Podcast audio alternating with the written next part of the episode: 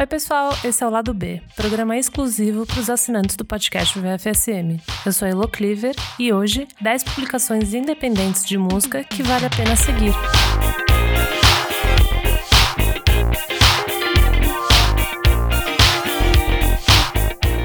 Cada nova edição, 10 dicas de materiais relacionados ao mundo da música. Para ter acesso às outras edições, apoie nosso podcast em padrim.com.br podcast VFSM e lá você tem acesso ao nosso grupo fechado no Facebook e outros benefícios super legais. Nesse 2020 maluco, apoie publicações independentes. Vivemos já faz um tempo uma desvalorização de produtos impressos, principalmente dentro do jornalismo cultural. A Rolling Stone parou de imprimir no Brasil, assim como a grande inglesa NME, e saudades dos tempos que tinha revista até da MTV. Publicações independentes, zines, manifestos, eles sempre existiram. E nos últimos 10 anos, muitas novas nasceram, se propondo amplificar novas vozes e celebrar opiniões diversas. Com uma presença online forte e tiragem menor, esses projetos encontraram um modelo de negócio que, mesmo sendo perrengue, funciona. E atende um público que sente falta desse conteúdo mais completo e tangível. Mas agora com a Covid, o negócio realmente pegou fogo. A maioria das publicações, principalmente revistas que vou pontuar aqui, sobrevivem fazendo eventos, parcerias com festivais e marcas. Muito disso caiu por água abaixo com o isolamento social. Como muitos sabem, eu produzo a revista Balaclava, publicação semestral e gratuita aqui de São Paulo. Os nomes a seguir são grandes referências de produção de conteúdo. Não deixe de procurar e seguir. Vamos lá! Número 1. Crack Magazine. Fundada em 2009 em Bristol, na Inglaterra, a Crack é uma revista mensal distribuída gratuitamente na Europa. É um conteúdo lindo que já teve capas com Tierra Whack, Idols, Kaliutis, Mitski e grandes também como M.I.A., Grimes e Tom York. É impressa no papel de jornal e ela é bem grandona. Você pode comprar online e na Europa distribuem a revista em alguns pontos legais, tipo loja de discos, marcas independentes e cafés. Foi uma grande referência para a revista Balaclava quando pensamos em fazê-la gratuita também. Você estimular as pessoas a irem a algum lugar pegar a revista, ou conquistar um público que provavelmente vai gostar do conteúdo já que ocupa esses espaços. Fotos lindíssimas, design incrível. O Instagram é crack_magazine e eles subiram nesse semestre um plano de assinatura para conseguir sobreviver durante a pandemia. Dá uma olhada. Número 2. Tom Tom Magazine. Sou apaixonada. É uma publicação americana dedicada a mulheres bateristas e beatmakers. Conteúdo super inédito e Instagram mega divertido. Já tiveram capas com mulheres como Sid, do Odd Future e IBI. A revista faz aulas de bateria pelo Instagram, conversa sobre equipamento.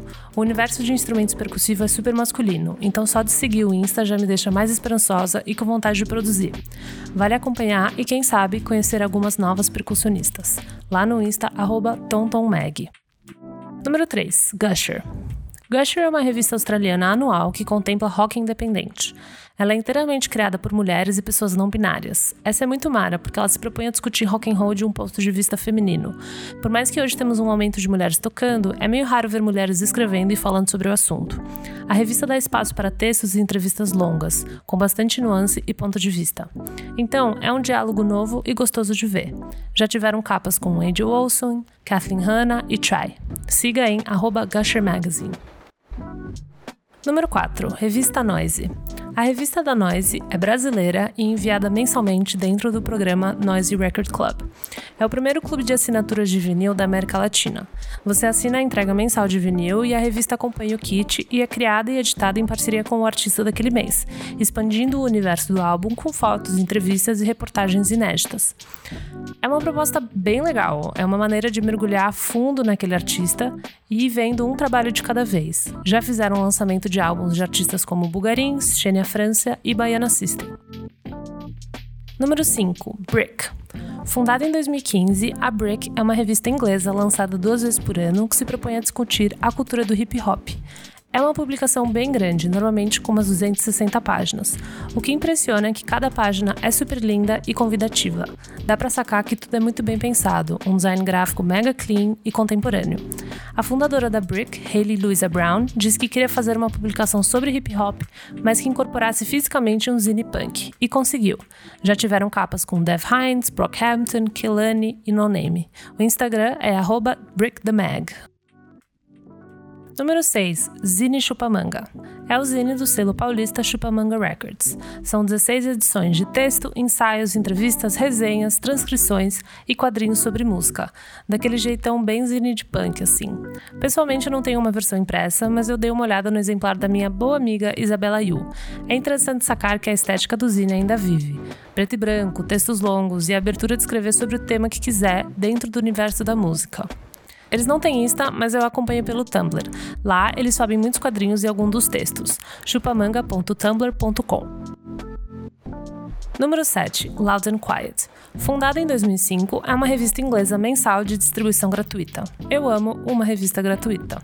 E essa ainda é belíssima e super bem impressa com um design minimalista. Tudo de bom. Já descobri muitos novos nomes por ela e sempre me impressiono pela qualidade das fotos e direção de arte. Já teve capas com Fontaines DC, Black Midi, King Crew.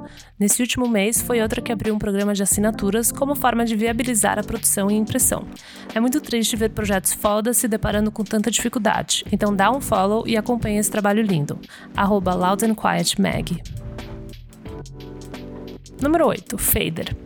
Fader é a revista do selo Fader Label. Fundada em Nova York em 1999, ela cobre música, estilo e cultura.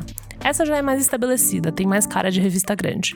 Por causa disso, conseguem emplacar alguns artistas como Rosalia, Billie Eilish, Normani, Kelela, com uma direção de arte maravilhosa, mas sempre um pouquinho fora do convencional.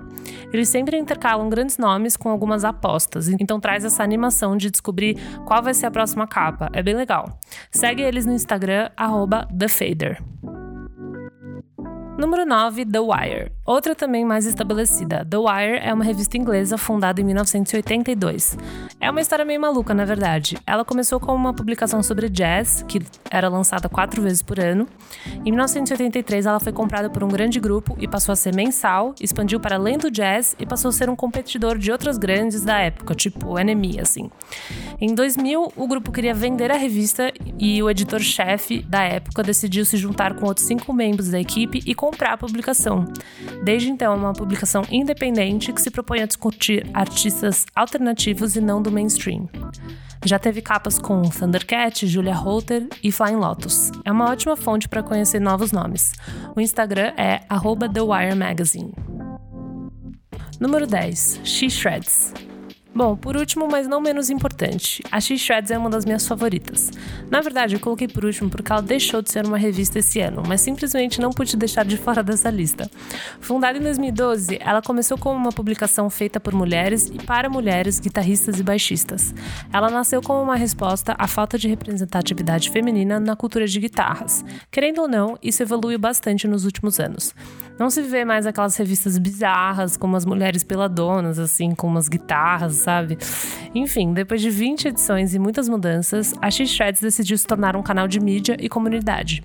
Vão deixar de imprimir a revista e se dedicar à criação de conteúdos online e promoção de encontros, como forma de dar suporte às diversas vozes femininas dentro do mercado da música. De qualquer forma, vale seguir elas e até comprar as edições passadas, que são apenas lindíssimas e super inspiradoras. No Instagram, arroba xshreds